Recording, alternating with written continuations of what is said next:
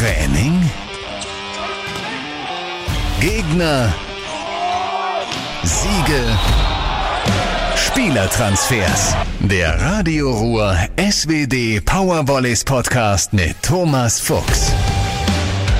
Keine fünf Wochen mehr bis Weihnachten und ich begrüße Sie zum 23. Radio Ruhr SWD Powervolleys Podcast. Die Jungs um Kapitän Michael André sind noch im DVV-Pokal vertreten. Im CEV-Europapokal wartet im Dezember Galatasaray Istanbul und in der Liga ist Düren mit sechs Siegen aus acht Begegnungen gut positioniert. Mein heutiger Gesprächspartner ist seit 2019 an der Ruhr, trägt die Nummer 10, ist 23 Jahre jung und Außenangreifer. Ich begrüße ganz herzlich Tobias Brandt. Hallo. Hallo Tobi, am Samstag habt ihr erstmals in dieser Saison zu Hause verloren, 0 zu 3 gegen den bisher noch ungeschlagenen deutschen Meister aus Berlin. Ähm, den ersten Satz habt ihr 35, 37 verloren. Alleine der Satz war schon, äh, muss man sagen, sein Eintrittsgeld wert. Wenn man nachher mal auf so ein Spiel zurückblickt, ärgert man sich da doch ein bisschen? Genau, ich denke, dass man nicht nach dem Spiel sich ärgert, sondern noch direkt in der Situation, in der man den Satz verliert, ähm, noch in den Ballwechsel, wenn der Ball weg ist, da ärgert sich am meisten, äh, weil man weiß, welche Chance man da weggegeben hat ähm, oder gezwungen wurde wegzugeben. Und ja, da schaut man schon hinterher. Das Match gegen Berlin war für euch das, das vierte Spiel in sechs Tagen. Außerdem habt ihr auf fünf Leute verzichten müssen. Hat das auch so ein bisschen mit reingespielt? Äh, ja, natürlich. Wir profitieren immer sehr von unserem Backup, von unseren Backups, ähm, die mal zum Block reinkommen, zum Aufschlag ähm, für die Abwehr. Und das hat uns vielleicht ein bisschen gefehlt. Genau, dass wir da ein bisschen flexibler sind. Ähm, das vierte Spiel in sechs Tagen, natürlich, das geht auf die Knochen. Aber nichtsdestotrotz waren wir topfit. Ist Berlin mit einem gut aufgelegten Grankin und Patch eigentlich überhaupt zu schlagen? Ja, wir spielen jetzt schon das dritte Jahr gegen die. Die haben wir auch schon geschlagen. Natürlich haben die ein Level, spielen sie durchgehend, ähm, das wir auch erst erreichen müssen, das wir hoffentlich noch erreichen, wenn wir jetzt nach dem Spiel schauen, was halt noch zu holen ist oder wie weit der Schritt noch ist, ist nicht mehr so weit. Ähm, aber es können wir auf jeden Fall erreichen. Das, die sind schlagbar, so wie jedes Team. Okay, die Berliner haben natürlich auch einen ganz anderen Etat da. Das sind ja nicht nur Patch und Grandkinder, da kommt ja auch noch Kali, Kessel, äh, und, und wie sie alle heißen, das ist schon, die haben schon andere Möglichkeiten. Ja, natürlich. Wir reden ja auch von Weltstars und wir dürfen auf keinen Fall kleingeredet werden, weil ähm, Goliath, wir sind David und wir müssen natürlich versuchen, an die ranzukommen, weil sie natürlich wissen, was sie spielen können. Deine Karriere-Highlights in Düren sind eigentlich eng verbunden mit Berlin. Erst habt ihr das DVV-Pokalfinale in Mannheim in der SAP-Arena gegen Berlin verloren. Ihr habt letztes Jahr das Halbfinale gegen die Berliner verloren. Jetzt wieder dieses Spiel ähm, durch diesen ersten blöden Satz vielleicht verloren. Nicht, dass du hier noch so in Düren noch so eine, so eine Berlin-Phobie entwickelst. Wie, wie gehst du mit, mit Niederlagen um? Die erste Niederlage im DVV-Pokalfinale, da war ich ja ganz frisch. Das war für mich was ganz Großes. Ähm, das habe ich so hingenommen. Also da war ich jetzt nicht groß enttäuscht, weil es für mich ein Riesenerlebnis war. Ähm, letztes Jahr die Finalserie im Halbfinale, die war klar, war die bitter, weil wir ja die Chance hatten, zu Hause gegen Berlin zu gewinnen. Haben wir nicht geschafft. Und ich meine, jetzt sind wir noch in der Hinrunde der Saison. Die wichtigen Spiele kommen noch. Ich hoffe dann auch gegen Berlin, wenn wir da um entscheidende Spiele spielen. Dieses Halbfinale Berlin, das war ja wirklich nur, ich glaube, das war ja eigentlich nur ein Punkt. Ne? Wenn ich überlege, dass wir das Auswärtsspiel hatten und im vierten Satz dann, ja, das ist meistens immer ein Punkt, wir, um den Satz zuzumachen. Die Chancen hatten wir auf jeden Fall gehabt. Auch zu Hause dann im dritten Spiel. Genau, hatten wir Satzbälle, die wir nicht nutzen konnten. Du kommst aus Mainz, hast dort bei der SG Rheinhessen gespielt hattest dann Doppelspielrecht äh, bei der TG Mainz-Gonsenheim äh, und dann kam der Wechsel in die Bundesliga. Warum ausgerechnet Düren? Warum ausgerechnet Düren?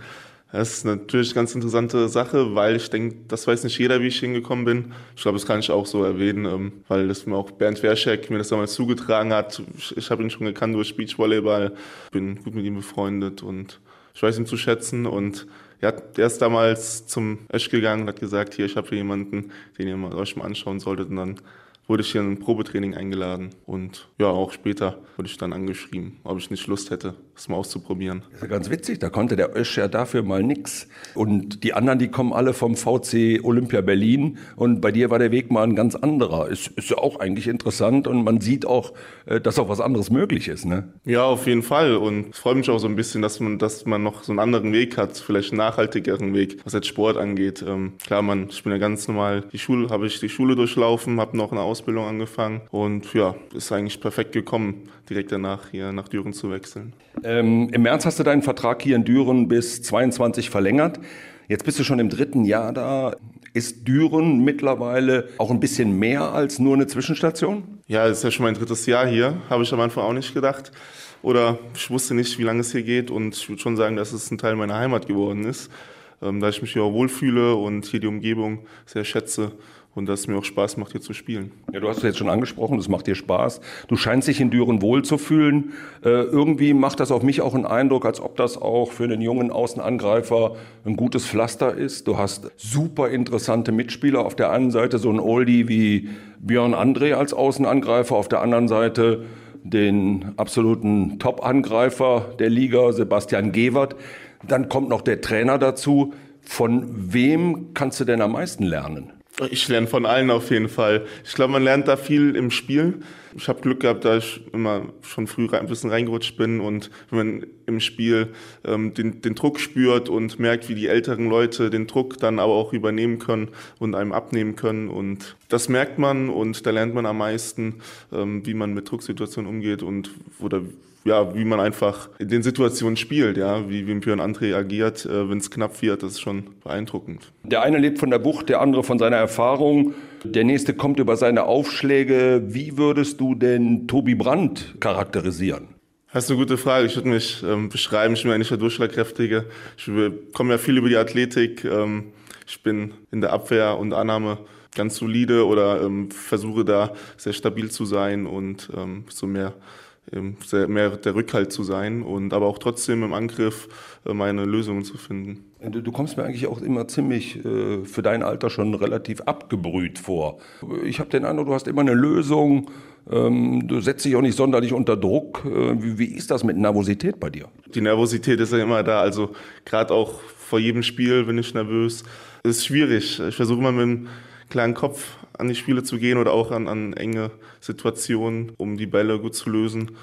Eine Spezialität von Tobi Brandt sollen Power-Tipps sein, habe ich mal gehört irgendwo. Erklär mal, was daran so gefährlich ist. Ja, Power-Tipps, das ist moderner Volleyball, sage ich mal. Ähm, das habe ich mir angeeignet, vielleicht auch ein bisschen durch, durch Player Ben, der uns damals ein bisschen gestriezt hat, das ähm, anzuwenden, weil er sehr ähm, erfolgreich ist und auch viel Wirkung hat gegen den Gegner oder ähm, den auch wenn es nicht funktioniert, trotzdem den Gegner unter Druck setzt, finde ich eine Variante, die zum Volleyball dazugehört und jetzt auch, die auch da, dazugehören sollte. Die erntet ja viel Kritik. Ähm, aber wenn die Technik gut ist und gut ausgeführt ist, dann ja, mache ich das auch gerne weiter. Tobi Brandt ist Mainzer. Gonsenheim ist nicht weit vom Stadion des FSV Mainz 05 entfernt. Warum ist es nicht Fußball geworden und warum Volleyball? Das ist eine gute Frage. Ich komme hier aus SG uns Rheinhessen aus einer Region, da haben wir viel Volleyball gespielt, auch meine, mein Umfeld, meine Eltern haben auch Volleyball gespielt und ja, mein Heimatverein, der war durch und durch Volleyball und da bin ich reingerutscht und hat mir so viel Spaß gemacht. Zwar haben wir auch in der Schule mal Fußball gespielt, aber ich hatte einfach viel mehr Spaß am Volleyball gehabt. Kommen wir mal weg vom, vom Sport. Äh, du kommst aus einer Weingegend, da liegt es schon nahe, dass man auch äh, mit Wein was zu tun hat. Trotzdem, wie kommt man dazu, dass man Winzer werden will oder Winzer, die Winzerausbildung macht? Bist du schon oder willst du es noch werden? Ich bin Geselle. Das heißt, ich habe eine abgeschlossene Ausbildung zum Winzer gemacht. Das heißt, ich will das auch mal machen. Ich bin da sehr interessiert dran. Ich komme aus einem Weinbetrieb von meinen Eltern ja, ich bin mit Wein groß geworden und ähm, macht mir auch Spaß, auch zu trinken und ähm, ja, die, die verschiedenen Sorten zu schmecken, ist, äh, finde ich, total interessantes Thema. Da habe ich auch Spaß dran. Hast du die Ausbildung denn auch m, hm, zu Hause gemacht? Ähm, nein, das ist üblich, dass man die jedes Jahr woanders macht. Man hat eine dreijährige Ausbildung und man versucht dann jedes Jahr woanders hinzugehen in einen anderen Betrieb, damit die Philosophie des Betriebes, also man möchte möglichst viel Input bekommen, äh, möglichst viel lernen, deswegen wechselt man jedes Jahr. Und wo warst du jetzt? Ich war im ersten Jahr im Weingut Weinmann in Wörstadt, das liegt bei mir zu Hause, und im zweiten Jahr in Ahrweiler. Dann, dann bist du ja auch mehr oder weniger dann vom Hochwasser betroffen gewesen. Ja, richtig. Der, den Betrieb hat es heftig erwischt. Also da stand das Wasser eineinhalb Meter im Betrieb. Der ganze Keller ist mit Wasser vollgelaufen. Und ja, ich sag mal, das war ein Totalschaden dort. Ähm, ich habe das live gesehen. Es war schon schrecklich und ja, man hat das schon sehr mitempfunden. Herr Brandt, dann müssen wir noch eine Prüfungsfrage machen. Was ist Öxle? Ich weiß nur, dass das irgendwas mit Zucker und Alkohol zu tun hat. Äh, Experte, erklär mal. ja, Öxle ist eine Kenngröße ähm, des Mostes, also wenn die Trauben frisch gepresst werden oder ähm, der Saft in den Trauben, der wird gemessen und das ist dann die Dichte und zwischen, sage ich mal, dem Wasser und dem Zucker und der wird Öxle genannt. Und da wird gemessen, ob die Traube reif ist oder nicht oder ob, die, ob man die schon ernten kann und ja. Das heißt, wenn man von Öxle spricht, je mehr Öxle, desto besser wird der Wein. Es war, glaube ich, der Ferdinand Öxle. Ne? Ähm, ich habe auch irgendwo gelesen, Winzer verfügen über einen äh, ausgeprägten Geschmacks- und Geruchssinn. Ist das bei dir auch so? Das würde ich jetzt nicht von mir behaupten. Ich will immer sagen, ich äh, rieche und schmecke nicht großartig.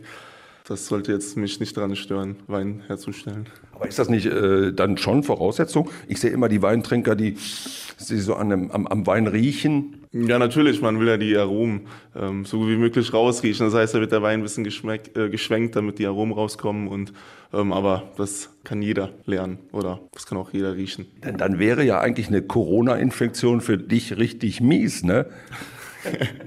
ja, ganz richtig. Da weiß ich ja gar nicht, was ich trinke.